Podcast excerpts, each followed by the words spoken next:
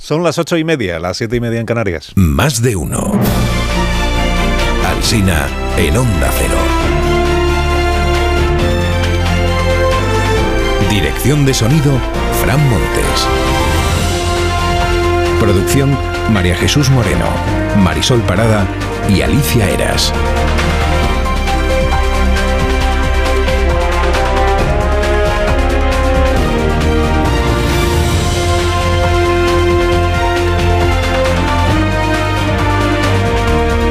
Aquí continuamos desde las 6 de la mañana. Estamos con ustedes hasta las 12 y 20 en cadena en todas las emisoras de, de Onda Cero.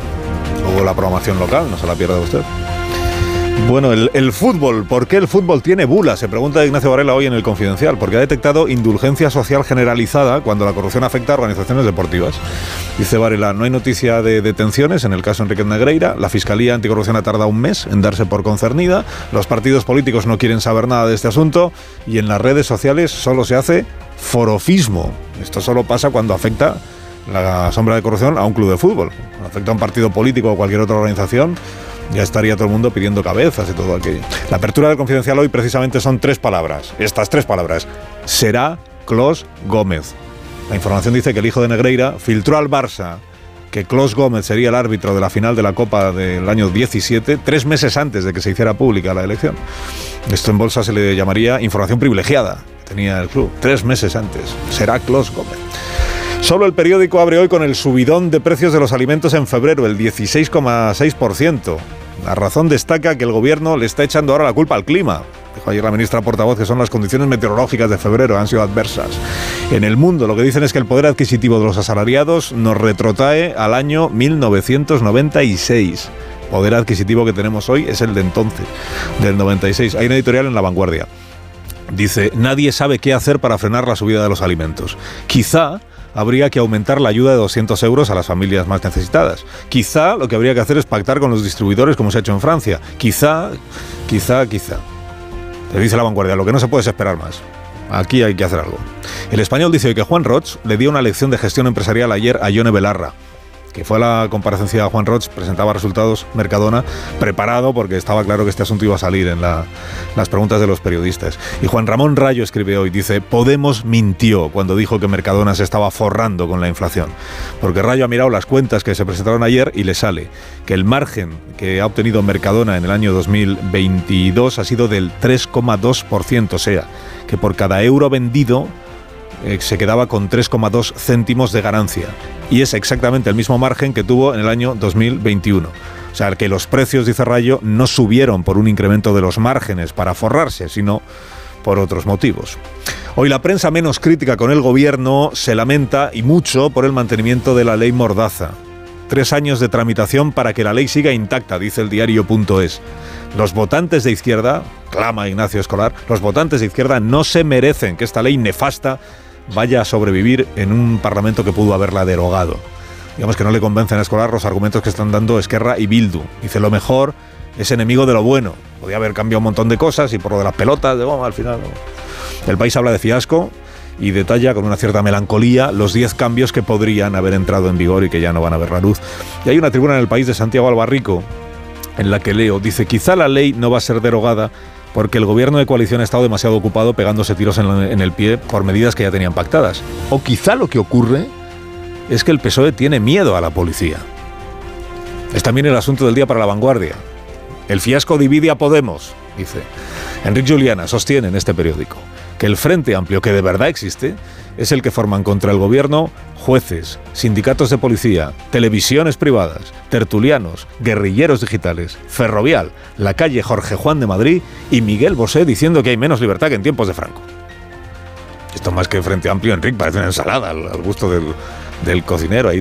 Ahora preguntaré a mis contertulios enseguida qué tiene la calle Jorge Juan de Madrid, que algo debe de haber ahí que es lo que le lleva a Enrique a decir estas cosas. A los que no conocen el callejero, no conocemos el callejero, pues, la calle Jorge Juan. El PSOE ha elegido como lema preelectoral Defiende lo que piensas y Teodoro León Gross en el ABC se imagina hoy a Pedro Sánchez delante del espejo haciéndose esa pregunta a sí mismo. Se defienda lo que piensas, pero ¿qué pienso yo? ¿Qué pienso yo? Dice Teodoro, ha mutado tantas veces el presidente que solo se le conoce una idea clara, el poder. Alfonso Guerra reedita su libro La España en la que creo y le añade un prólogo que reproduce hoy el diario El Mundo. Hace suyo Alfonso Guerra esto que es de Vargas Machuca. Dice, la mutación que viene experimentando el PSOE es una señal de que la socialdemocracia se está transformando en una realidad en la que muchos ya no nos reconocemos. Hay un malestar inmenso entre los socialistas, del socialismo en el que yo creo, dice Guerra. El país le dedica un editorial hoy a Pam, la secretaria de Estado, no es muy partidario, dice el editorial, dice, con su humor, con su humor, humor que no amor, con su humor corrosivo, sarcástico, parece olvidar que su audiencia real son 47 millones de españoles y no solo sus votantes más fieles. Su falta de profesionalidad sabotea la obra del gobierno. En el periódico de España siguen aportando detalles del caso Cuarteles. Capítulo de hoy. Los viajes que el alférez Mon le pagaba al teniente general Jaraba, que es el que adjudicaba las obras. Un viaje de lujo a Lanzarote con Moa en el hotel, gentileza de un amigo. En Voz Populi cuentan que el excomandante de la comandancia de Ávila, teniente coronel Alonso Rodríguez, ha pedido él declarar ante la jueza. Golpe de efecto, dice el diario. Quiere comparecer para desligarse de cualquier irregularidad. El Independiente lo que dice es que el PSOE está tratando de desviar la atención hacia la Guardia Civil para que se hable menos del Tito Berni. Al archivo del caso del hermano de Díaz Ayuso, ahora que la Fiscalía no ve que haya tema, se le dedica bastante menos espacio que a la noticia de que la Fiscalía Europea iba a ocuparse del tema, pero bueno, admitamos que esto es lo que pasa siempre, los medios de comunicación. Cuando el asunto se queda en nada, pues tiene menos de que cuando parecía que iba a quedar en algo. Leonor va a recibir formación castrense, el mundo lo celebra, dice la formación militar inculca valores como la disciplina y la entrega al servicio del país, muy necesarios para desempeñar la jefatura del Estado. También lo celebra el director de ABC, Quirós, dice, habiendo medio gobierno de credo republicano y hostil al ejército, toca reconocer que Margarita Robles ha sabido desactivar alguna idea peregrina de sus colegas. Por ahí titula La Razón esta mañana, dice Robles, excluye a Podemos de la formación de Doña Leonor que dicho así parece que hayan vetado a Pablo Iglesias como instructor de la princesa. Eduardo Álvarez escribe en El Mundo que esta es una formación esencial, la castrense, para una reina, y que tendrá que ganarse como su padre y como su abuelo la lealtad y el respeto de los ejércitos. Que yo en esto discrepo, Eduardo. La lealtad y el respeto se lo deben las Fuerzas Armadas a quien quiera que desempeñe la jefatura del Estado y a quien quiera que desempeñe la jefatura del gobierno. O sea que no es una concesión que le hacen, es una obligación. Que tienen lealtad a quienes están al frente de las instituciones. Bueno, hay una empresa que alquila hamacas y sombrillas en una playa. Hay un circuito en Valencia que se llama Ricardo Tormo y hay una catedral en Zaragoza, o más de una. Y todos tienen en común que salen en el nuevo examen de selectividad que ayer probaron algunos alumnos de primero de bachillerato en varias ciudades. Ya no hay análisis sintáctico en el examen y algunas preguntas se ilustran con fotos y con dibujos. El ABC dice que en el examen de matemáticas dejan tener chuleta. Y en Gijón han dicho los estudiantes que han participado en esta prueba, lo leo en el país, dicen, el examen está bien, diferente pero bien, se ve más la aplicación real de los conceptos. Lo que no sé es con qué lo están comparando, el examen antiguo de selectividad en realidad no lo han hecho estos estudiantes de Gijón. Entrevistan en este mismo periódico a Montefiore, que ha escrito un libro, ayer lo comentó Rosa Belmonte, un libro de historia a partir de familias famosas.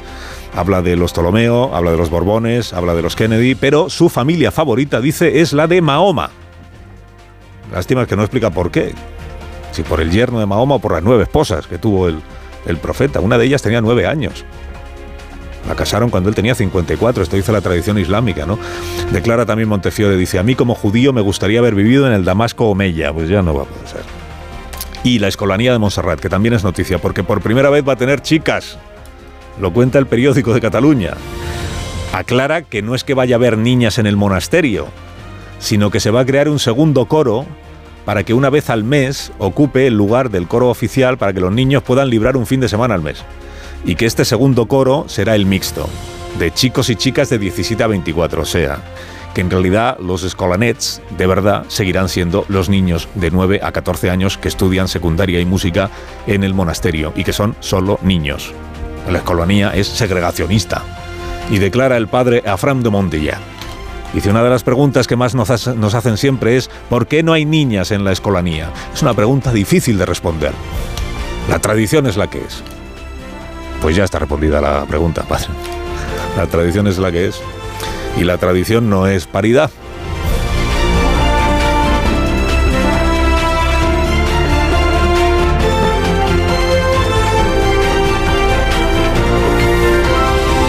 Con Carlos Alsina en Onda Cero, somos más de uno. Quiere mejorar su estado de ánimo con un descanso reparador, Dormimax de Bio3. ¿Problemas de sueño? ¿Te cuesta dormir? ¿Te despiertas a medianoche? Dormimax, la solución eficaz y segura para un sueño reparador. Dormimax, comprimido bicapa. Capa 1, con melatonina y triptófano, efecto inmediato para conciliar el sueño. Y capa 2, con valeriana, melisa y amapola, acción prolongada para evitar despertares nocturnos. Dormimax contribuye a disminuir el tiempo necesario para conciliar el sueño. Dormimax, de Laboratorios Bio3. 50 años de experiencia en tu farmacia.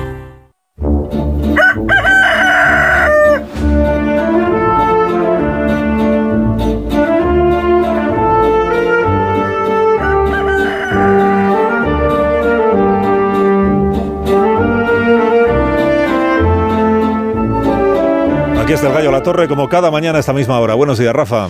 Sí, sí, y fiel a mi costumbre, buenos días. Fiel Buenos a mi días. costumbre andaba ahora leyendo los periódicos y, y anda la opinión publicada conmocionada por el fiasco de la reforma de la ley Mordaza. Eh, Lo que pasa es que es tan recurrente el disparate que lo que escandaliza es la normalidad. ¿Qué es en realidad lo normal? Hombre, ¿a quién se le ocurre modificar una ley de seguridad ciudadana con Bildu y con Esquerra? Con los legatarios políticos de una banda terrorista y con los impulsores de los tumultos sediciosos de octubre del Prusés. No se me ocurren mejores compañeros con los que acordar cómo ha de hacer su trabajo la policía o la Guardia Civil que estos, que con tanta obstinación han trabajado y trabajan para que la policía o la Guardia Civil salgan de los territorios que padecen su nacionalismo. Todo lo que no sea que se disuelvan las manifestaciones violentas con porras de poliespan les parecerá una represión intolerable. Por otra parte, qué deliciosa hipocresía la de este gobierno que quiere reformar la ley Mordaza después de haberla utilizado hasta la extenuación en la pandemia y que tiene un Ministerio del Interior que se encuentra tan cómodo subrogando en Marruecos la protección de las fronteras terrestres del sur. Bien mirado, bien mirado. Ve a saber, ¿eh? Igual todo, toda esta reforma estaba ideada para que fracasase. E insólitamente en esto Echenique tenga razón. Concluye La Torre, concluye. Eh, Concluyo que habría algo aún peor ¿eh? que modificar la ley de seguridad ciudadana con Bildu y Esquerra y es permitirles que organicen un escarnio a la Guardia Civil a cambio de que oculten las incómodas andanzas del Tito Berni en el Congreso. Pero el PSOE no sería capaz de eso. Confiemos, por tanto, en Pachi López. Confiamos que Antidubi. Que tengas un día estupendo en Antidubi, ha dicho. Sí, luego, luego al final él Hombre. hace bromas, pero, pero se quedó con lo de Pachi López y Ricardo, claro. No, si al final... El programa aquí que marca la tendencia y la opinión es el nuestro, el de la mañana. Cantidubi, ha dicho. Cantidubi. Dubi, dubi, dubi, canti, Pero inspirado por Alsina, no escucháis ni el programa en el que participáis. Ricardo Es que ni lo Cantidubi. escucháis. Yo joven, pero este se hace el viejo, ¿eh? Por No, favor, se ve, la porque Pachi. López es, es Luis Ricardo Cantidubi, que es que le dicen, le dicen ayer que comisión de investigación no. Entonces él sale y dice, no hombre, ¿cómo vamos a hacer una comisión de investigación? Si le hubieran dicho comisión de investigación de, de cuarteles, sí. O sea, habría salido y habría dicho, ¿cómo no vamos a hacer una comisión de investigación? Es la dura vida del delegado del gobierno de Cortes. Eh, que tengas un buen día, Rafa, y hasta mañana. Gracias por madrugar. ¿eh? Que vaya Eh, a hacer la compra al Sepu, ¿no? De que cuando se termine. Vago. Se calcula compras. A la plaza. Tendrá que ir a la plaza.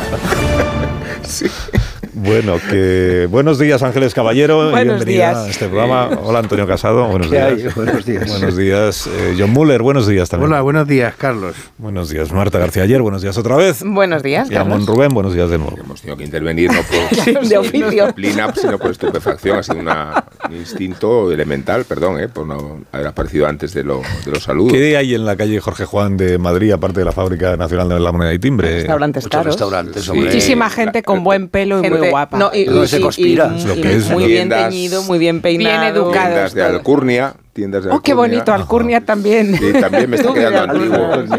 Sí. Personajes postineros. Fíjate, Muchos creo- paparazzi, porque va mucho Ah, también, famoso sí, sí. a los locales. el de- restaurante ese que le gusta a Rajoy, ¿no? Eh, Está los gallos. O... Sí, O sea, entonces sí. cuando Enrique dice que la calle Jorge Juan de Madrid... Fedea, como- también está la sede de Fedea. Ah, igual Sí. la sede de Fedea. De hecho, hay un libro muy famoso que se llama Jorge Juan y que era de, de- de divulgación económica en la crisis anterior, que lo, lo armaron Garicano y otros cuando estaban en Fedea y que es la base de Nada es Gratis, el, el blog que, Vale. Que sigue teniendo este Lo que, es lo, grupo. que, lo que se aprende, hablando con vosotros, los de Madrid.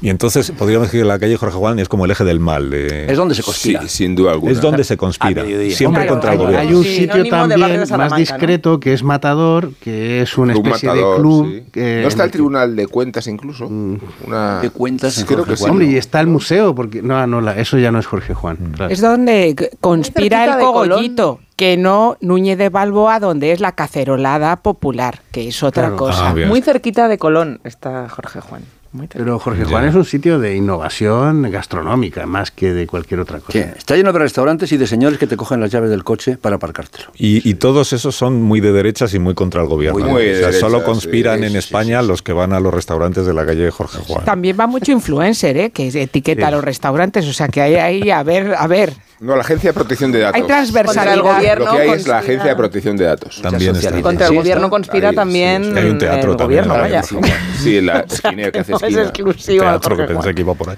Pero esa zona ya no, ¿eh? Vale. es, es- Y- más allá de Príncipe Vergara ya no se refiere, es el tramo... A que es Jorge Juan un tramo Ay, Yo sí, concreto. es diría que- entre, Serrano, entre Serrano y Velázquez, vamos a decir. Un par de- un par de manzanas, sí. Yo todo, lo hago, yo todo esto lo hago porque los oyentes de fuera de Madrid, pues claro, es. dicen la calle Jorge Juan, ¿cuál es esa? A mí que me ha estado contando yo escucho el programa en Jaén, pues Yo tiene que usted siempre razón. Y no demasiado Juan lejos de Ramsés también, si te pones a Pero pensar. en el Ramsés no conspiran contra el gobierno, en el Ramsés es lo del Tito Berni. Pero se trata de Conspirar. Carlos. Ah. Está a tiro de piedra, ¿eh? No, es más democrático. Ramsés. Cerca del retiro. Bueno, antes de que hablemos de. Enseguida iremos al Congreso de los Diputados, que hay sesión de control. No está el presidente Sánchez porque tiene cumbre con eh, Antonio Costa, el primer ministro de Portugal, rara. pero sí está Nadia Calviño y creo que una de las primeras preguntas tiene que ver con los precios. O sea que escucharemos a ver si, por si acaso al gobierno le diera por decir algo nuevo sobre ese asunto, que aunque sea como la gota malaya que nos viene acompañando desde hace pues ya casi un año, claro, es que ayer hemos contado un dato de crecimiento de los precios de los alimentos del 16,6%.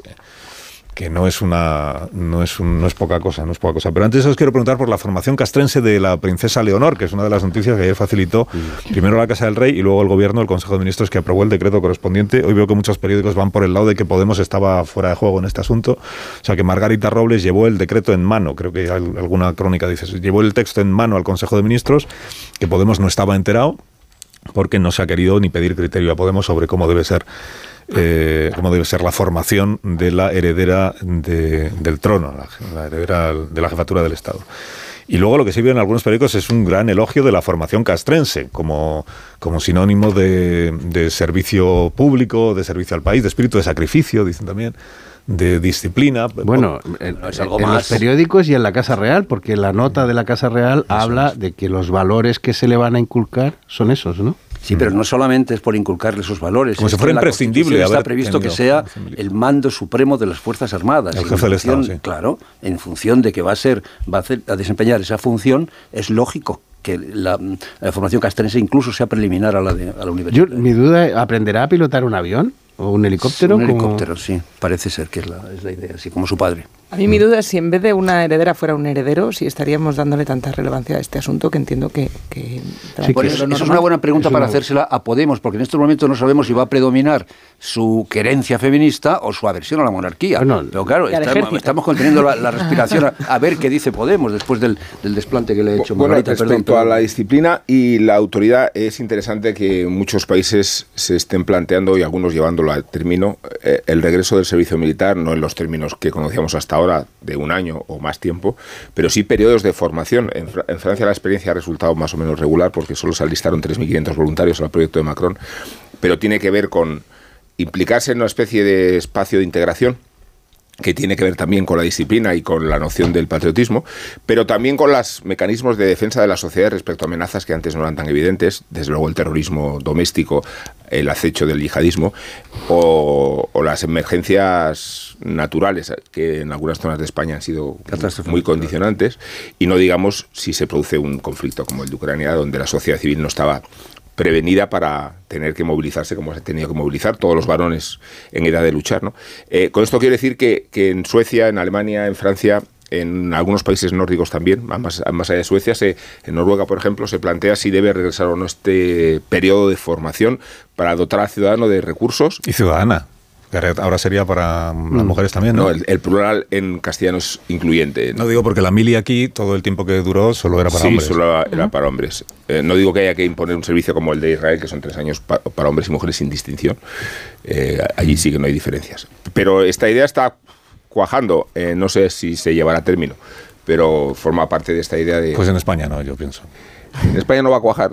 Bueno, No parece que de- si exista de- ni siquiera Si de mí depende, debate, no, vaya. desde luego. Si de ti depende, Si no, de mí no. depende, no. De hecho, yo lo que veo es que hay una cierta confusión ahora mismo sobre si la eh, heredera del trono, puesto que va a ser la jefa de Estado, se supone, y puesto que va a tener la jefatura suprema de las Fuerzas Armadas, eh, requiere de manera imprescindible de pasar por una formación militar. Que a eso yo digo no, o sea, a mí me parece muy bien que a la casa del rey, y puesto que al padre le ha ido bien con la formación militar, entienda que le va a venir bien a la heredera tener esa formación, pero no es imprescindible. Para ser jefe del Estado ¿Tú no hace falta tener formación militar. No hace- Es verdad que es tradición de las monarquías parlamentarias, que el monarca haya tenido formación militar y tenga su uniforme, pero es no significa que el jefe del Estado requiera de formación militar para ser jefe del Estado. Macron no sé si ha hecho la mili, igual vosotros sí lo sabéis. Yo lo ignoro por completo. La princesa Leonor, si mañana por lo que fuera el, rey Felipe no pudiera seguir desempeñando su- sus funciones y renunciara a la corona, la princesa se convertiría inmediatamente en, ya, bueno, tiene 18 años ya, o va a cumplirlo, se convertiría en la jefa del Estado, aunque no hubiera iniciado su formación militar, y sería la jefa de las Fuerzas Armadas. Que además no es una aunque mili. no hubiera eh, tenido Hombre. formación militar. Si hubiera que elegir entre formación militar y formación en leyes, seguramente todos, no sé, al menos a mí me parece que la formación en leyes es eh, más Los militares importante. están Pero no creo que tenga que elegir la princesa y posiblemente le dé tiempo a todo, eh, a formarse. Y también es- la formación... es mucho más interesante eh, saber eh, Hay- en, hay en muchos- qué, en qué tiene que formarse. Aquí hay muchos ¿Qué se supone que Pero tiene que creo que estudiar más allá de la para ejercer la jefatura del Creo Estado? que esto va más allá de la de formación y va también con los lazos personales con personas de su generación que llegarán a ser relevantes en puestos importantes dentro de... Yo Luego creo que es verdad- que ver con la capacidad de integración del ejército también. La noción que tenemos del ejército en su vía integradora tiene que ver con la tradición y con, con la disciplina. Y no es un servicio militar, son tres años de instrucción. O sea, que además demoran su ingreso en la universidad. Eh, luego es una formación exhaustiva, exhaustiva como Así si fuera a hacer la carrera militar, que es lo que va a hacer, va a hacer la carrera militar. ¿no? Sí, Pero no- además, además esto está lleno de prejuicios porque hoy leía una crónica que dice, luego ella tiene una cierta afinidad por las ingenierías o interés por las ingenierías. Es que la ingeniería nace en España de la mano de la carrera militar. O sea, la ingeniería es una profesión militar y cuando empieza en, en en el siglo XVII o XVI, con lo cual est- esto está plagado de prejuicios que tenemos sobre los militares aprenden leyes, los militares aprenden economía, los militares aprenden cuestiones muy importantes. Me parece fundamental planificar bien el curso de instrucción del Elcano porque va a ser un acto diplomático importante en el que la princesa se va a presentar en distintos países, en los países donde recale el barco. Eso te- requerirá un planteamiento con, con el Ministerio de Exteriores, etcétera. Pero eh, sobre todo yo creo que hay una visión antiquísima de la milicia. O sea, hoy los militares aprenden a manejar drones. Lo más, lo fundamental que ha hecho el, servicio militar israelí eh, ha sido la famosa unidad, y esto lo cuenta el libro de, de- de, mm, Startup Israel, es la famosa unidad 8082, que es la unidad de guerra, ciberguerra, donde se forman los reclutas israelíes y que ha dado a los mejores programadores del país y que es la base de las startups, de las empresas startup de, de última generación en ese país. ¿no? Eh, Lo o sea, digital tiene origen militar, como todo el mundo sabe. Claro. Yo creo que en este caso, además, la- la- a mí la verdad es que cuando ayer salió la noticia, el comunicado de Casa Real, no me sorprende, aun estando de acuerdo contigo, Carlos, en que eh, quizá no sea imprescindible y que si ocurriera el escenario que tú has planteado, ella sería jefa del Estado y, por tanto, responsable máxima también de los ejércitos, pero es verdad que hay otras eh, monarquías europeas que, por ejemplo, la princesa Amalia de Holanda, que es más o menos creo que de la misma edad que la princesa Leonor, eh, en, en Holanda, que ella es la heredera al trono, no sería responsable máxima de los ejércitos, pero sí que eh, cuando cumplió 17 años recibió una carta, porque en Holanda desde 2018 reciben una carta tanto hombres como mujeres para que sepan que están registrados por si quieren hacer el servicio militar. Y ella entre, estuvo tres meses durante el año 2022 visitando los ejércitos, por supuesto con un monitor o una monitora, un supervisor, pero estuvo eh, el- visitando los tres ejércitos. Y hay otros, otros herederos también, como Isabel de Bélgica o Ingrid de Noruega, que también han estado en campamentos militares, con lo cual, aunque no vayan a ser ellas responsables, siendo también mujeres, eh, sí que mm, sus monarquías respectivas, en este caso sus padres, han considerado oportuno que puedan conocer también conocimiento militar, con lo cual yo creo que, y bueno, y es que además eh, en fin, ella pues no es una niña normal. Esto es lo que me comentaban a mí los adolescentes que conviven conmigo. Miraron la noticia y dijeron, pobrecilla, no me cambio por ella. Que en esos tres años le dará tiempo a hacer muchas cosas. Que ella no llegará a la jefatura de las Fuerzas Armadas por hacer la carrera militar. Exacto. Llegará a la jefatura de las Fuerzas Armadas si es jefa de Estado por, ser jefa de Estado. Aunque no hubiera hecho la carrera militar. Vamos, a Carlos, yo me pregunto si, si habría que hacer una incursión constitucional respecto a cuál es la naturaleza del rango del jefe de Estado en su titularidad de mando supremo de las Fuerzas Armadas, que es como lo... Es mando supremo porque es jefe de Estado. es la, garantía última, las Fuerzas Armadas son la garantía última del orden constitucional. Por digo, Antonio, sí, pero las Fuerzas Armadas están a las órdenes del poder civil, que es el gobierno de España. Sí, pero no está nada de más que se la reconozca como una de y todas las decisiones que toma el rey o la reina Leonor en su caso, incluso como jefa de las Fuerzas Armadas, tienen que estar avaladas, respaldadas por el gobierno de España. No, si nadie... es quien tiene la verdadera autoridad militar, el gobierno de España. A mí no me parece lo que me pregunto es si, se puede. No, a mí tampoco me parece mal, pero quiero, eh, quiero decir que no va vinculada una cosa a lo. Ayer decía Margarita Robles, es que además se va a producir la feliz circunstancia de que una mujer será la jefa de las Fuerzas Armadas en España. Sí, pero será una mujer eh, no porque haya promocionado profesionalmente en su carrera militar como mujer, será una mujer jefa de las Fuerzas Armadas por una cuestión biológica porque es la hija del rey y por tanto le heredera al trono. Sí, pero la ministra de Defensa tampoco ha hecho la misma. Y porque no se ha modificado la Constitución, porque afortunadamente no tiene hermanos varones, porque está sin modificar la Constitución. Pues afortunadamente porque lo dice. Porque si no sería Froilán, eh, a quien tendríamos de Delfín. Eh, ¿Te parece poco? No, no. No, no, que afortunadamente no tiene un hermano porque, si, porque si no asistiríamos a una discriminación clara por razón de sexo en la España constitucional del año 2020 y lo que sea. sí, pero déjate que esta, esta excepción constitucional que se va a corregir y se corregirá. No, no se va a corregir, que yo sepa no está previsto que se corrija. Bueno, está en la voluntad de los partidos políticos. ¿Desde cuándo? Zapatero lo planteó y todavía sigue en la nevera. Hombre, Leonor nació hace 18 años, va a cumplir 18, o sea que... Lo que digo es que... O sea que... No, me refiero a que... O sea, esta celebración de que una mujer va a ser jefa de las Fuerzas Armadas, eh, en realidad es por todo esto otro que estamos comentando, porque está como está, porque la familia es, de mujeres. Es la que es también. porque son hermanas, no hay ningún varón. y, quizás lo más interesante va a ser ver... y, todo, eso lo tenemos ahí aparcado, empantanado. Bueno, pero es que a lo mejor esto lo que permite es visualizar y evaluar hasta qué punto la participación de la mujer en las Fuerzas Armadas es efectiva o no. O sea, y si realmente tienen acceso exactamente a los mismos cargos, a los mismos puestos, ascienden eh, con la misma velocidad y con la misma eh, eh, que, los demás. Me refiero que es que solo podremos celebrar. Eso va a ser muy interesante. Cuando haya una mujer GEMAT, por ejemplo, en España. Una mujer GEMAT porque ha llegado a lo más alto de la carrera militar y ha sido elegida por el gobierno para como máximo responsable de los ejércitos. Este será un caso distinto.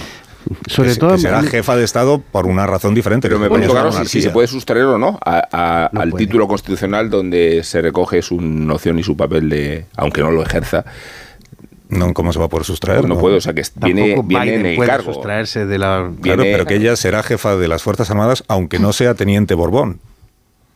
Será jefa de las Fuerzas Armadas como jefa de Estado. Sí, sí, sí, en razón de jefa de Estado. Y, va a ser capitán general, militar, ¿no? Sí, sí, llegará a ser capitana. capitán general. Bueno, no sé hasta dónde eso no. Capitana general. Sí, creo que sí, ¿no? Habrá que cambiar. Hacemos una pausa y enseguida estamos en el Congreso y hablamos de los precios y de la situación del Frankenstein, o sea, la relación entre los socios de gobierno. Más de uno en Onda Cero. Carlos Alsina. Más de uno en Onda Cero.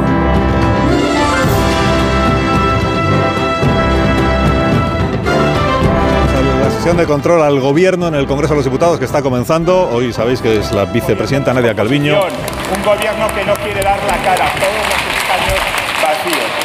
Como no dio la cara el otro día el presidente del gobierno viniendo a votar la ley del sí el sí. Qué vergüenza. El diputado del Partido Popular recriminándole al gobierno que está la bancada azul prácticamente vacía porque la mayoría de los ministros están en Lanzarote. Bueno, la mayoría.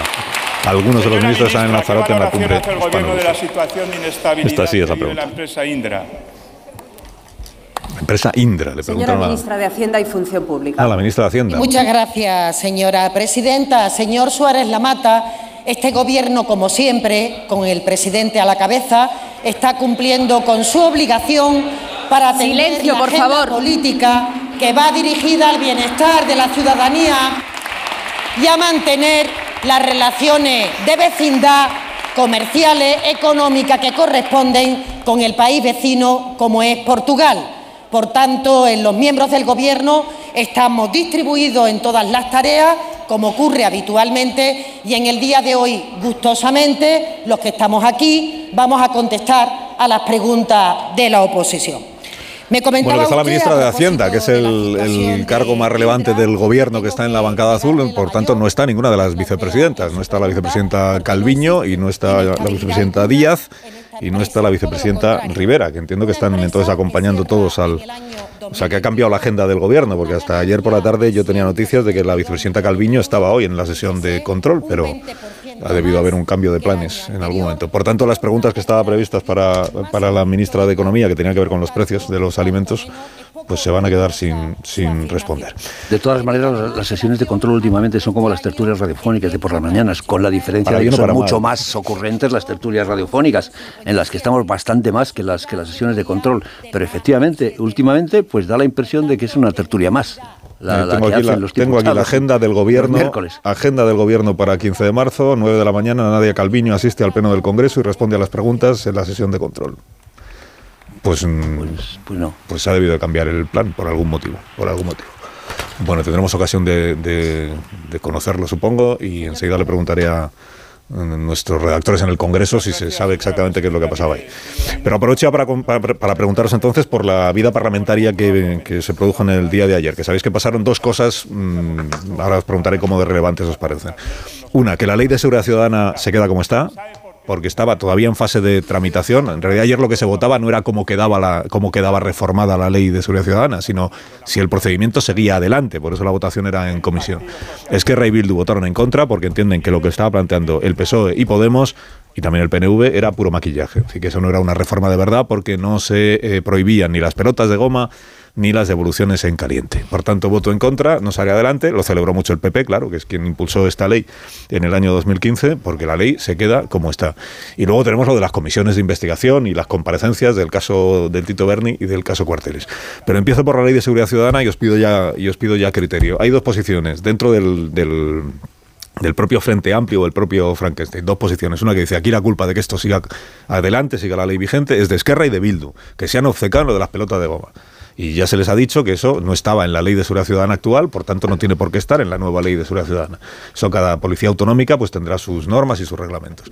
Eh, frente a eso está la posición de Esquerra y de Bildu, apoyada por Pablo Iglesias que dice, claro, cómo no se va a reclamar que se prohíban las, si tenemos la oportunidad de hacer una ley, pues metamos en esa ley la prohibición de esta de las pelotas de goma y de las devoluciones en caliente. Y dentro del propio Unidas Podemos tenemos dos posiciones, esta que es la de Pablo Iglesias que va con Esquerra y con Bildu y la de Izquierda Unida manifestada ayer por el secretario general del PC eh, Enrique Santiago que dice, hombre, teníamos la oportunidad de cambiar casi todo de la ley de seguridad ciudadana, pues aprovechemos esa oportunidad y sigamos peleando para que en su día se prohíban las pelotas de goma. ¿Quién tiene más razón en, vuestra opinión y qué relevancia le dais a esta discrepancia? Hombre, es un, es un elemento más del, desbarajuste, del despelote que hay en estos momentos a la izquierda del PSOE, incluyendo al PSOE, ¿no? que no se libra tampoco de este, de, de este despelote. Antes fue el sí sí y ahora pues son las pelotas de goma. Pero bueno, el, señor Sánchez ha optado con quién prefiero quedar bien, con las fuerzas de seguridad del Estado o con mis costaleros nacionalistas. Pues ha decidido que es más importante llevarse bien con con las fuerzas de seguridad del Estado y dejar la ley como estaba. Una ley que, recordemos, además me recordaba una editorial del país reciente donde decía que no se podía tratar a los manifestantes como delincuentes. Eso lo decía una editorial del país. Y que la ley era eh, una forma de, estado, de estado represivo. Eh, y recordaba de paso también que la ley la había hecho, la había elaborado, las hechuras de esta, de esta ley eran las del Ministerio del Interior que dirigía por aquel entonces Fernández Díaz, como sabe todo el mundo ahora complicado en este asunto de la, de la Policía Patriótica.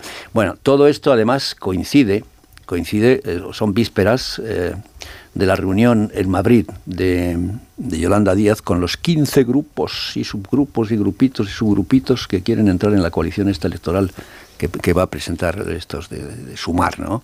Y, ahí Iglesias, que es de, verdad el líder fáctico de, de, Podemos, es el que está de verdad mandando en Podemos, ha dicho que lo que no puede ser es que Podemos se quede en un en, una- un elemento subalterno ¿no? de, las, de los planes de gaseosos de, de- de- de Yolanda, de Yolanda Díaz.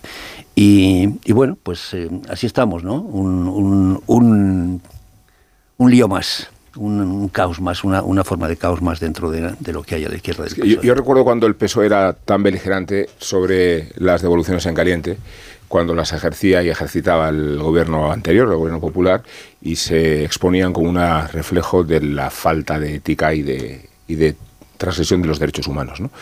Y como quiera que el PSOE, el gobierno vigente, las ejerce con más contundencia que nunca y con mucho más peligro, porque el caso Marlasca todavía sigue pendiente de resolverse, sería, claro, una incongruencia contradecir lo mismo que están haciendo.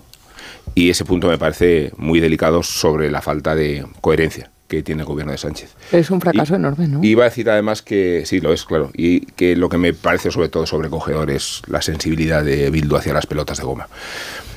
Eh, me parece que eso raya en la indigni- indignidad y en la indignación, ¿no? Porque ponerse tan finos con el material de goma que pueda utilizar la Policía Nacional o, o la Guardia Civil es una forma de, yo creo, sarcástica casi, casi ¿no? De, de acordarse del pasado. Más sarcástico es la promoción de la acusación, de la, de la Comisión de Investigación sobre la Guardia Civil, no sobre un general de la Guardia Civil implicado en un caso de corrupción o aparentemente, presuntamente implicado. Más sarcástico es. A mí lo de las pelotas de goma es que tocas un tema ahí que me, que, en el que tengo opiniones discrepantes, porque yo sí creo que es un punto que hay que revisar. Entre otras cosas porque la pelota de goma de hoy que usa la policía no tiene nada que ver con la pelota de goma que me disparaban a mí. O sea, la pelota de goma de esa época era, y se lo tenía que explicar a Marta esta mañana, era una pelota de goma del tamaño de, un- de una pelota de tenis.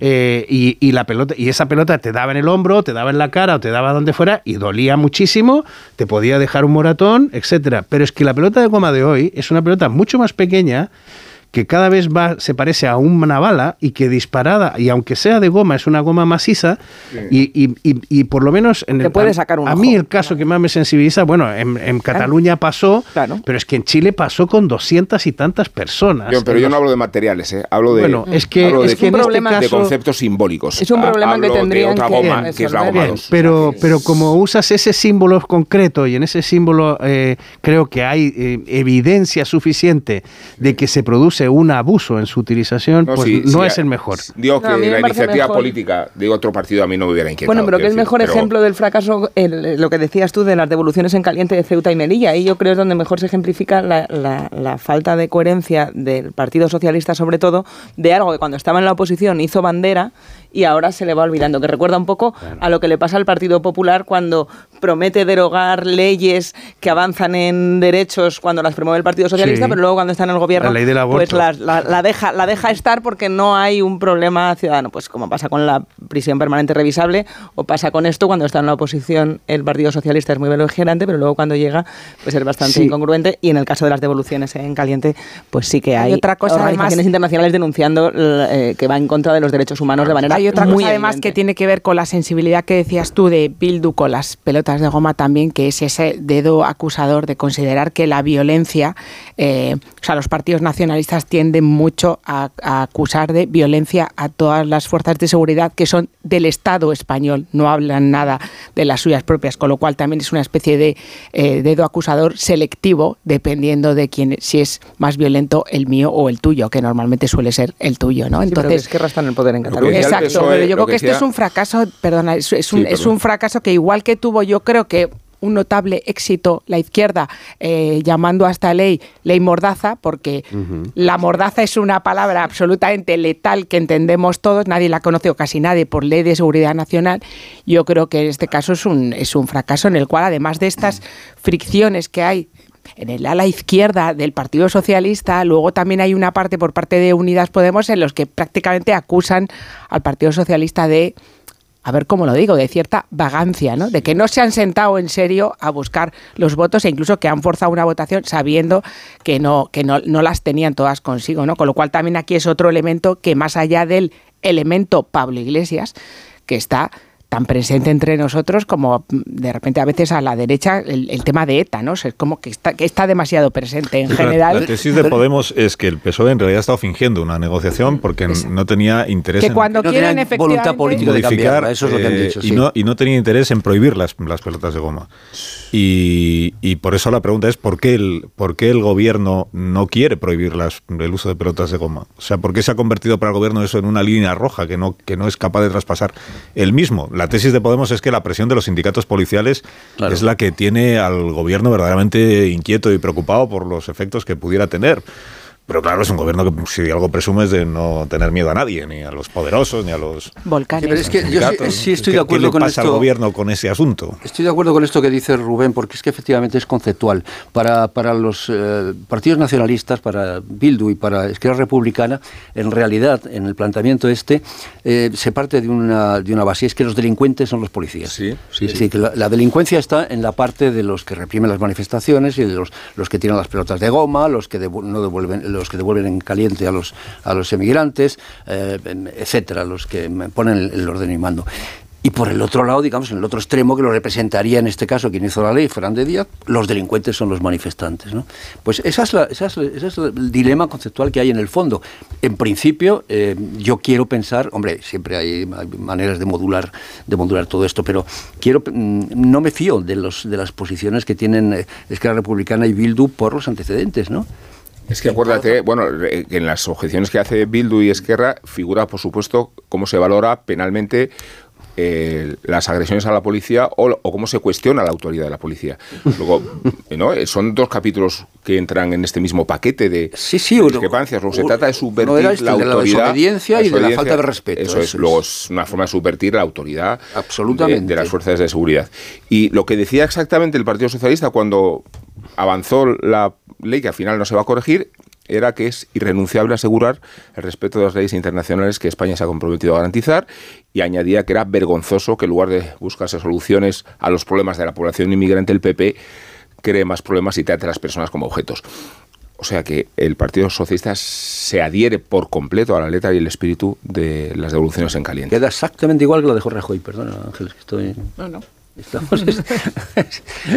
Vamos al Congreso de los Diputados un momento porque me dicen que lo que ha habido es un cambio en el orden de las preguntas, pero que la vicepresidenta Calviño se ha dejado para más tarde porque después tiene una interpelación y entonces ya pues así lo, lo, unifican. Y que esa es la razón de que ahora veamos el Banco Azul prácticamente vacío, que como hay preguntas que vienen después, pues calculan cuándo les va a tocar y no aparecen por el hemiciclo hasta ese momento, pero que habrá que, está, que estará presente la vicepresidenta primera del gobierno en la sesión de control y responderá al asunto de los precios. Le pregunto a José Ramón Arias, que está en el hemiciclo, si esta es la, si esta es la explicación y si ha pasado algo más relevante eh, antes de que comenzara la sesión de control. Cuéntanos, José Ramón. Pues, buenos, buenos, días, lo has explicado muy bien. El, la que se ha variado un poco el orden del no. día del pleno de hoy porque, como tú decías, la vicepresidenta primera tiene una interpelación, después es la primera interpelación, con lo cual han decidido unir sus preguntas a la interpelación para que no se tenga que venir, marcharse y volver. Con lo cual esa es la explicación que se da que hayamos empezado la sesión de hoy con la ministra de Hacienda María Jesús Montero. Decías tú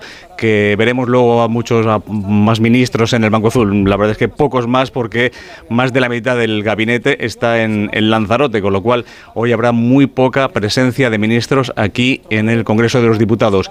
Y los dos temas que van a ser los que van a eh, marcar la agenda de hoy son tema económico, tema de precios, eh, tema de impuestos y por otro lado esperamos a ver qué dice el ministro Marlasca sobre el asunto del Tito Berni y los cuarteles de la Guardia Civil, que será el ministro al que le toque intervenir en, en breves minutos aquí en el Congreso de los Diputados. Y luego en pasillos, pues eh, un tema fundamental que estáis tratando ahora mismo en la tertulia, que será qué es lo que pasó ayer, qué consecuencias va a tener que haya decaído eh, la conocida como ley Mordaza, la eh, ley de seguridad ciudadana, que es, esperamos que tanto los portavoces de los distintos grupos hagan mención a lo que ocurrió ayer y qué consecuencias puede haber para el futuro de la coalición de gobierno y de los socios parlamentarios.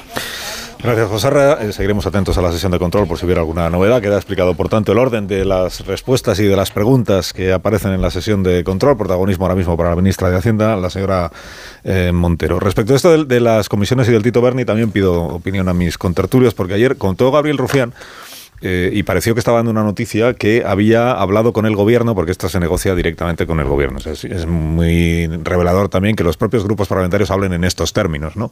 Hemos hablado con el gobierno, o sea, que es el que decide las cosas, para ver qué se hacía con lo de las comisiones de investigación. El PP estaba pidiendo una comisión de investigación sobre el caso del Tito Berni y el caso mediador. El PSOE naturalmente no quiere comisión de investigación ni de broma. pues.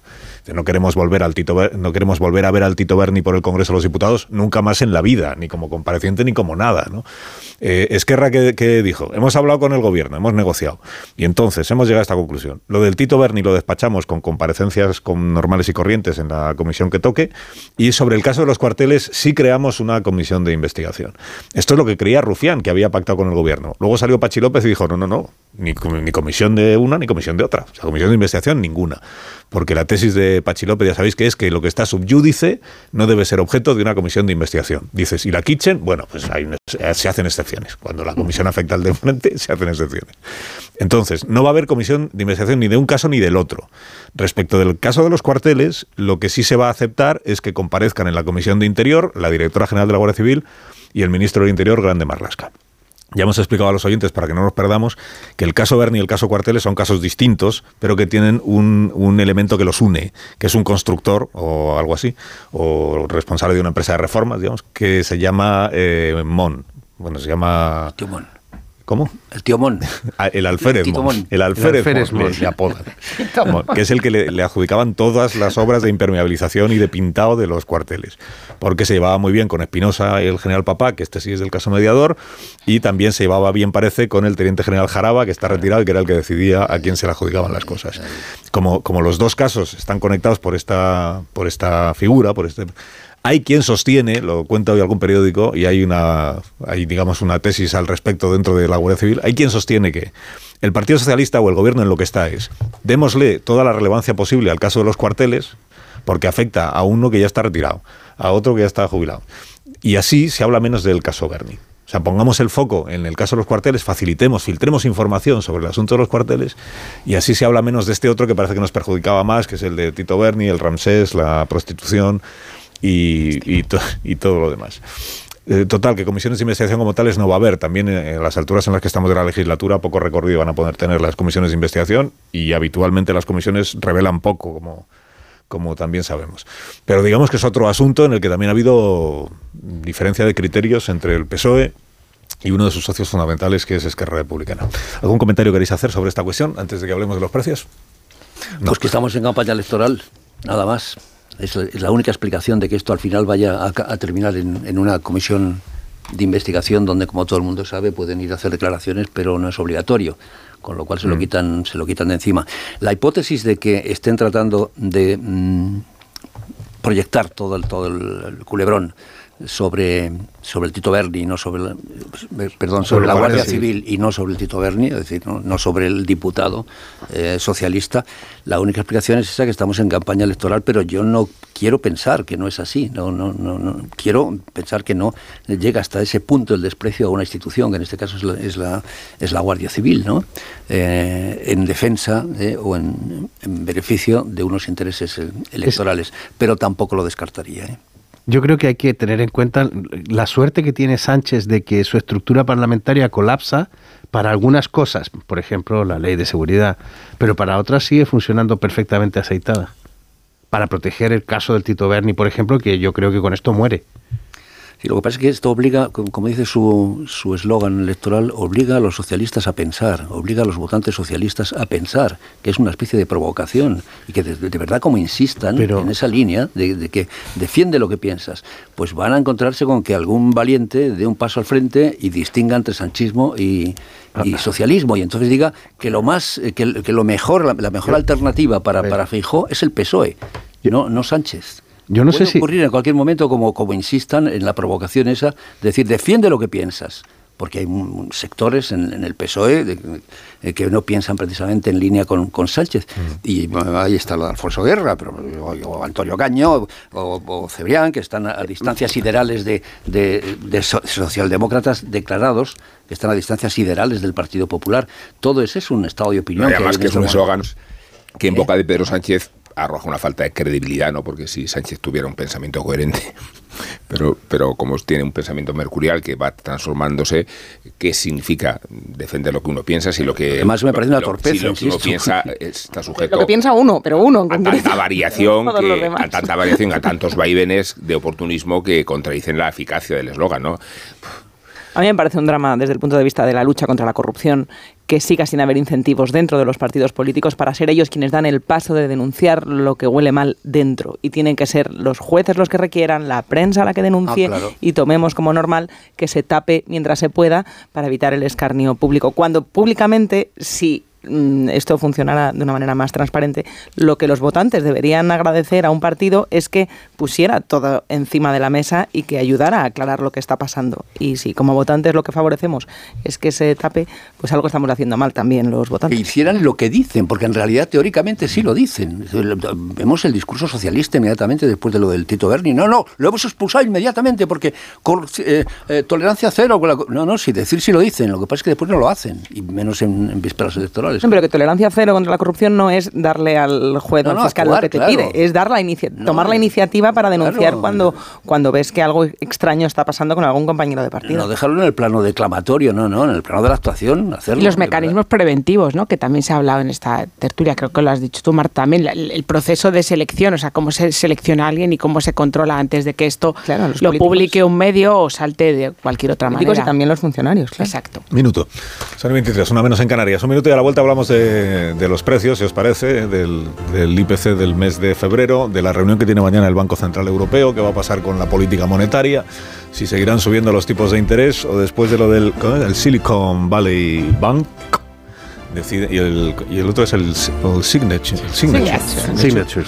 Signature. Eh, decide el Banco Central Europeo, que es verdad que esto ha pasado allí, en Estados Unidos, no aquí, pero si es sensible, digamos, a estas voces que se escuchan diciéndole igual es mejor levantar un poquito el pie y dejamos la subida de tipos para más adelante, no vaya a ser que tengamos más problemas que, que beneficios, o sea que por arreglar una cosa vayamos a estropear otra. Y 24, una, una menos en Canarias, ahora mismo seguimos.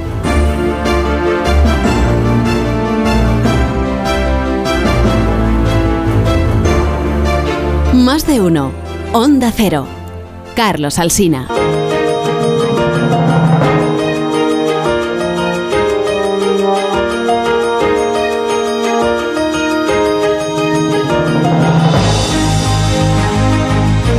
Las 10 menos 27 minutos, las 9 menos 27 minutos en las Islas Canarias. Pregunto a mis contertulios ahora por el umbral de dolor de, de la inflación en España.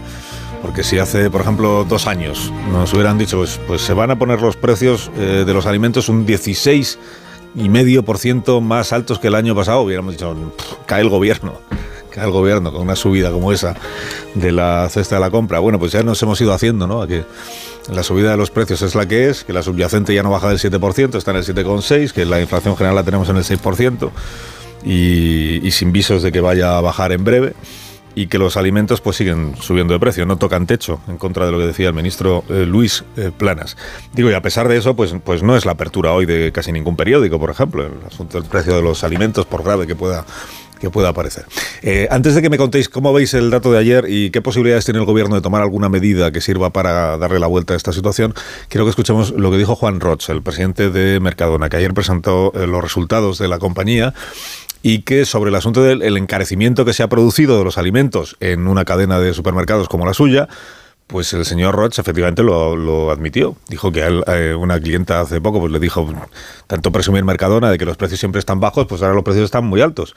Y dijo ayer Roch, pues en efecto es que es verdad que los hemos subido una burrada. Hemos subido una burrada los precios. Si tienen razón, si nosotros no hubiéramos subido los precios, el desastre que hubiéramos generado en la cadena de producción hubiera sido impresionante. Hemos subido un 12% los precios de coste a los proveedores y al público hemos repercutido un 10%. Dos puntos sobre 30.000 millones que vendemos son 600 millones. 600 millones, dice Roch, que por tanto hemos puesto, digamos, de nuestra parte, pudiéndolos haber ganado, no, no los hemos ganado, precisamente para no repercutir más todavía en los consumidores el encarecimiento del el proceso de producción, de los costes de producción y de distribución que es en lo que se ha ido, en opinión de, o en el análisis que hace el presidente Mercadona, en lo que se ha ido la mayor parte del el dinero que han puesto además los, los consumidores, no en el margen que le ha sacado Mercadona a sus productos durante este año eh, anterior, el año 2022, debido al incremento de los precios. O sea, la idea es, en realidad nuestro margen comercial sigue siendo el mismo que era, se han encarecido los precios porque se ha encarecido todo y por tanto tenemos que repercutir al consumidor porque si no se lo tendríamos que repercutir a quienes lo producen y a quienes lo distribuyen y nos cargamos la cadena de producción, que un poco en la tesis en la que está el ministro de Agricultura, el señor Planas. Pero sabéis que dentro del gobierno también en esto hay una posición diferente, que es la de Podemos, que ayer volvió a insistir en ello y dijo, con los datos del mes de febrero estamos más, eh, nos, vemos eh, que, se nos dan todavía más razones para exigir que pongamos un tope al precio de los alimentos, que topemos, que les impongamos a los supermercados, a las distribuidoras, un tope máximo, un precio máximo a los alimentos, sobre todo a los alimentos fundamentales. Y en ese debate siguen, porque os recuerdo que la vicepresidenta Yolanda Díaz dijo la semana pasada, o la anterior, cuando el ministro Planas dijo en nombre del gobierno, hablo yo, la vicepresidenta Díaz le dijo, a ver, en nombre del gobierno habla el presidente del gobierno. Y por tanto, el presidente todavía no se ha pronunciado sobre este asunto, del tope al precio de los alimentos.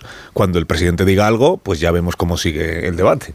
El ministro de Agricultura habla en nombre del Ministerio de Agricultura. Y en nombre de todo el gobierno no habla nadie, de momento. Al menos sobre esta cuestión. A ver, opiniones sobre este asunto. Eh, Ángeles Caballero, que empiece, que es quien hace la compra con más frecuencia en esta mesa. Nadia Calviño y yo hacemos la compra. Nadia Calviño y tú, eso es. ¿En el mismo supermercado? No he coincidido nunca con ella que ella tiene más plancha que yo todavía, tiene mucho que hacer. Eh, bueno, ¿Vivís en Jorge Juan las dos? no? No, no, no. Un poco lejos, además de Jorge Juan. bueno, yo eh, creo que, que que en este caso, eh, o sea, los datos de ayer lo que reflejan y sobre todo cómo la subida y en qué alimentos, que son en las eh, verduras, las hortalizas, las legumbres, cómo se ha eh, producido ahí, el, cómo se han disparado los, los precios, creo que lo que, o sea, lo que nos, nos da es la señal de que esto, como acabas de decir tú, es absolutamente persistente, o sea, no parece que baje ni que se, ni que se desinfle y que las medidas que se han tomado hasta el momento, pues lógicamente, pues o no funcionan o, el funcionamiento dura muy poco porque acaban los costes repercutiendo de nuevo en los, los precios. Em, esta parte o este argumento del gobierno de hablar de, las, de la sequía, bueno, es que o sea, el clima mm, incide desde que existe el mundo en el coste de los de los alimentos, o sea, cuando cuando llueve porque si llueve mucho o cuando no llueve, entonces bueno, me parece una, un, un argumento que puede ser real, pero es verdad que es un poco pobre. Y luego por parte de la ministra eh, Calviño, por más que pida mm, paciencia a los ciudadanos, eh, yo puedo tener esa paciencia, pero creo que hay muchísimos ciudadanos que en este momento esa paciencia está ya mm, más que agotada. Yo creo que es verdad que las medidas hasta ahora no han funcionado y luego es verdad que, mm, como habéis puesto ahora el, corte del presidente de Mercadona, a mí me parece, iba a decir timing, pero como no quiero decir anglicismos, digo calendario, que es... Eh, eh, esta coincidencia de dar los resultados de Mercadona el mismo día que sale el tema de la inflación. También me parece que es una, eh, es una coincidencia que esta frase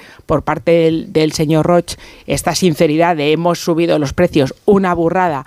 Eh, yo creo que para los que compran mm, productos eh, del IPLUS, Bosque Verde y Hacendado, por lo tanto ya sabéis que conozco Mercadona, los que compran esos productos, el ciudadano no creo que vaya a entender que por más que deba funcionar esa cadena de producción y esa cadena alimentaria, eh, y sobre todo una cadena que aparte su eslogan es SPB siempre precios bajos. Yo creo que em, esa parte mm, chirría, chirría un poco, pero es verdad que no está funcionando. Yo no sé si se puede o no hacer lo de topar eh, los precios de la cesta de la compra, si se puede hacer una bonificación como se hizo con el tema de los carburantes, pero no sé si puede funcionar eso, si se puede hacer. Y luego es verdad que esas ayudas de 200 euros eh, que se plantearon para familias vulnerables, no sé hasta qué punto está haciendo la llegada, porque cuando se anuncia lo contamos todos, pero luego las familias que se han acogido a esa medida, yo creo que no está siendo eh, la, llegada necesaria. Yo creo que desde el, Boletín Oficial del Estado no se puede hacer. Es decir, lo de topar los precios por decreto desde el Boletín Oficial me parece que no, no trae más que desgracias. En fin, sabe más eh, Müller y después le, escucharemos. Mm, yo voy a, mm, empiezo con la derivada política del, asunto.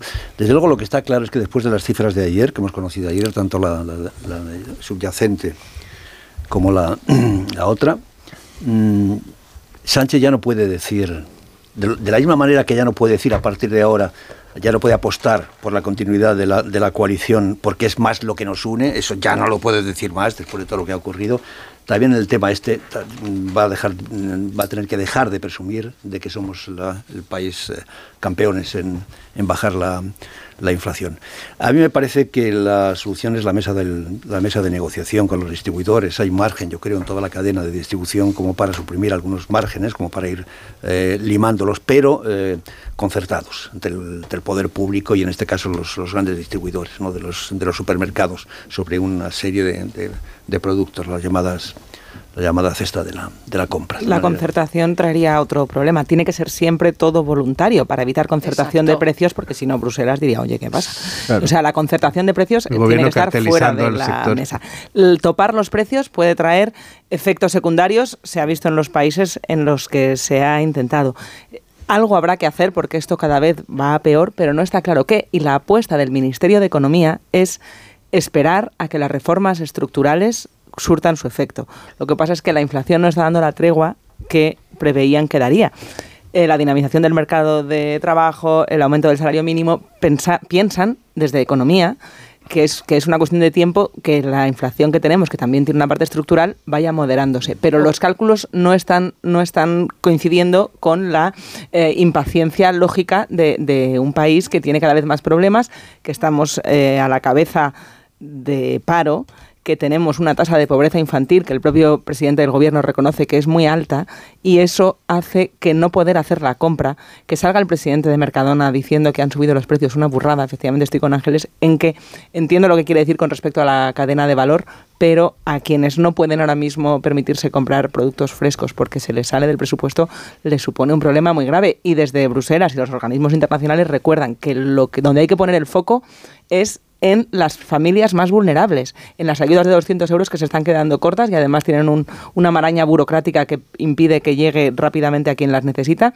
porque topar los precios o hacer unas subvenciones directas como con la gasolina, eh, si ya no funcionó con la gasolina, que es un bien homogéneo, imaginémonos con un bien tan heterogéneo como los alimentos, que además tiene muchos distribuidores y muchos tipologías Al final, ese voluntarismo también tiene que partir, incluso cuando hemos hablado de Francia, ¿no? de las propias cadenas de supermercados que ofrecen, o sea, Eroski ha Pero está por ver que lo de Francia funcione para claro, y, que solamente de momento ahora Eroski ha lanzado una, una cesta antiinflación y saber si eso, esa estela la pueden seguir otras, otras cadenas de supermercados y también cuánto hay de marketing y cuánto de efecto real en la contención de precios. ¿Y qué productos incluyen esa, esa, esa cesta? ¿no? O sea, cuánto hay de fresco y cuánto de Yo creo que donde hay que poner el foco es en que la inflación es un flagelo.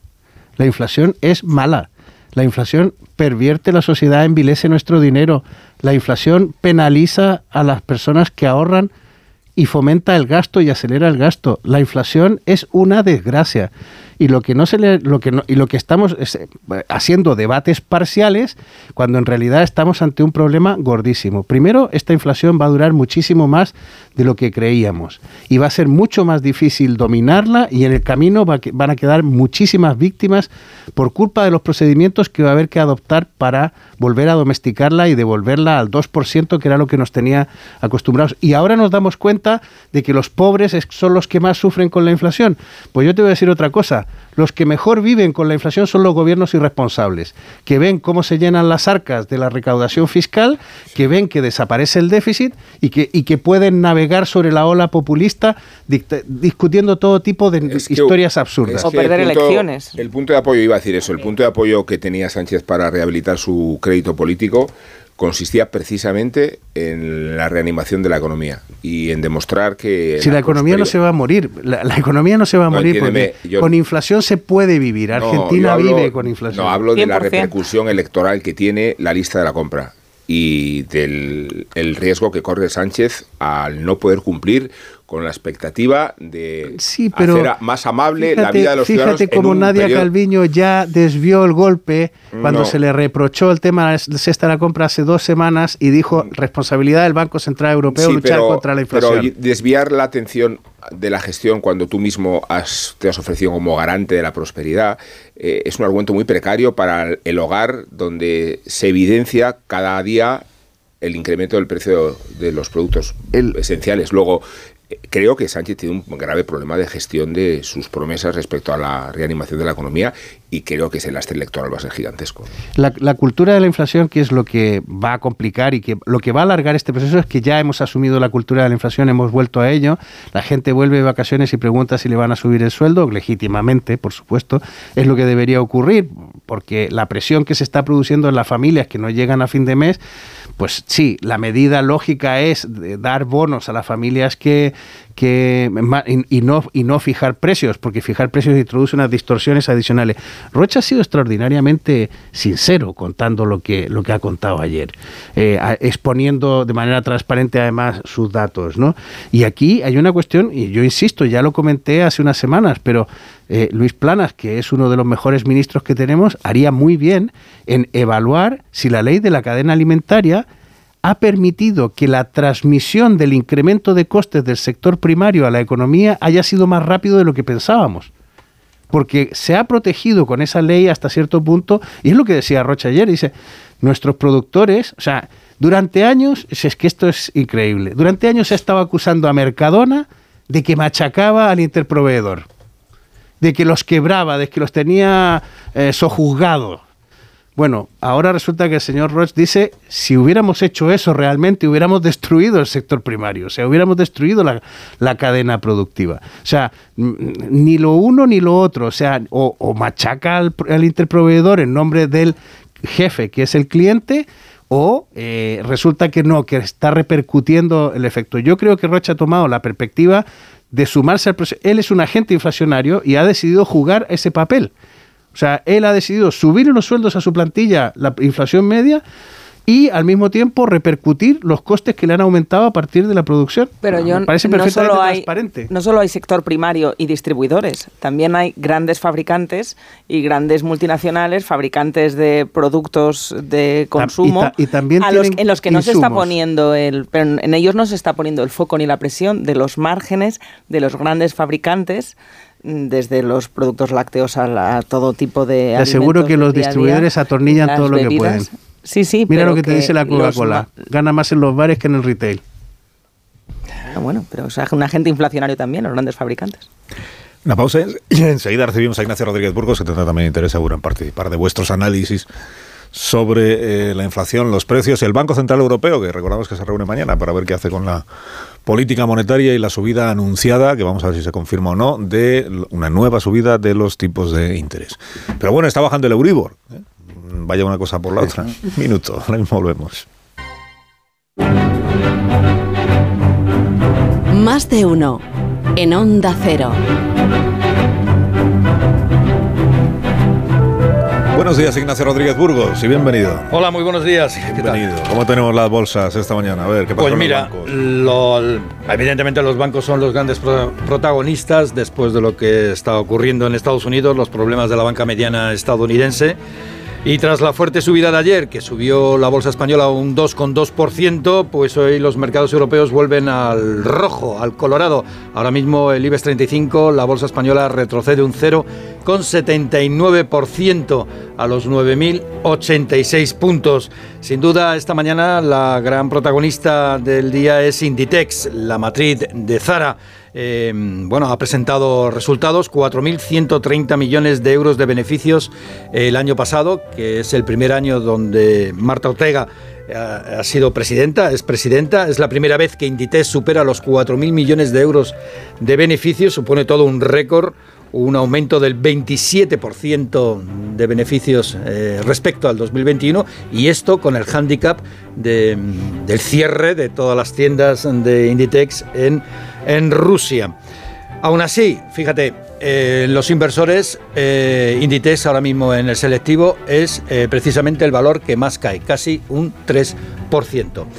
Eh, la atención, Iberdrola, por ejemplo, también es la, ahora mismo la que más sube junto con Telefónica y la atención, por cierto, se centra en, en como decías tú, en lo que va a pasar con los bancos centrales mañana, los tipos de interés y el precio del dinero, porque no solamente eh, la capacidad de compra de las familias se ve mermada en, en el supermercado, sino también se ve mermada en el pago de la hipoteca, ¿no? Y es interesante ver cómo ayer cayó el Euribor al 3,5%. Es la mayor bajada en ocho meses. Aún así, sigue estando alto. La media está en el 3,8%. Así que ya veremos a ver lo que ocurre cuando, por ejemplo, ya que hablabais de inflación, recordaros que han salido los datos de inflación de Francia, 6,2 a pesar de ese acuerdo Mira, con los grandes nosotros. distribuidores. Están peor que nosotros. Esto es lo que diría el gobierno, dice. Están peor que nosotros. Argentina 102%. Evidentemente Están aquí mucho peor tienen- que nosotros. No tienen, nos tienen ventaja porque ya son, ya tienen experiencia en esto de tener los precios altos. ¿eh? La inflación allí va sola. Y un dato interesante que acaba de salir también, que no es a precios del consumo, sino precios en la cadena de producción. ¿eh? En Alemania, los precios mayoristas en Alemania están al 8,4%. Así que los halcones ¿eh? seguirán presionando al Banco Central Europeo para que siga subiendo los tipos de interés. Ya veremos. Mañana sabremos. Mañana sabremos. Es lo que pasa. En Adiós. Alemania hay mucho halcón con esto de, la- de los precios. Halcón, que no alcohol, que igual también, pero Halcón. halcón, halcón. Eh, gracias Ignacio, que tengas un buen día. ahora. Que Amón tiene interés en indultar a alguien esta mañana. Soldado y reina, imaginad las pesadillas que sugiere esta imagen en la idiosincrasia del sector podemista. Quizá por ello ni siquiera se les informó a los ministros morados sobre la formación castrense de la princesa Leonor. Tres años le esperan de instrucción militar, una llamada a filas que retrasa su incorporación a la universidad y que demuestra los sacrificios que implican su condición de delfina en la línea sucesoria. Imaginamos con ternura a la princesa apurando el anonimato y la juventud en su paraíso de Gales y somatizando la noticia del trienio en el ejército, expuesta como está a la ejemplaridad y a la austeridad. Más le hubiera convenido la terapia de Marte a Felipe Froilán de todos los antros, que sería el directo aspirante al trono de no haber intervenido la discriminación constitucional. Y eso que nos hemos ahorrado, claro que el precio lo paga todo Leonor, constreñida a las apreturas de un uniforme que normaliza la integración de las mujeres en el ejército, es verdad, pero que probablemente ella hubiera eludido si no estuviera predestinada a la jefatura del Estado. La primera reina desde los tiempos de Isabel II y la niña del exorcista en el imaginario soberanista y republicano, no ya porque habla muchos idiomas, catalán incluido, porque ha dado muestras evidentes de bilocación, sino porque ahora se les va a presentar vestida de caqui y provista de un sable. Se presenta Marisol Parada para repartir unos Buenos días. a Estas personas. Con paso firme. Buenos días. Os traigo la nueva colección primavera-verano de Callahan. Innovación tecnológica y diseño se unen para ofrecerte un producto de máxima calidad que garantiza el bienestar de tus pies y la comodidad que siempre caracteriza a Callahan Adaptation. Disfruta caminando con el zapato más cómodo del mundo. Tecnología, diseño y confort a buen precio. Fabricados en España por expertos artesanos, a la venta en las mejores zapaterías y en callahan.es. Que tengáis un día estupendo. Adiós Ángeles Caballero. Adiós. Antonio Casado. Hasta luego. Adiós John Muller. Adiós maestro. Marta, hasta mañana. Adiós, adiós. Amón, hasta mañana. Maestro, te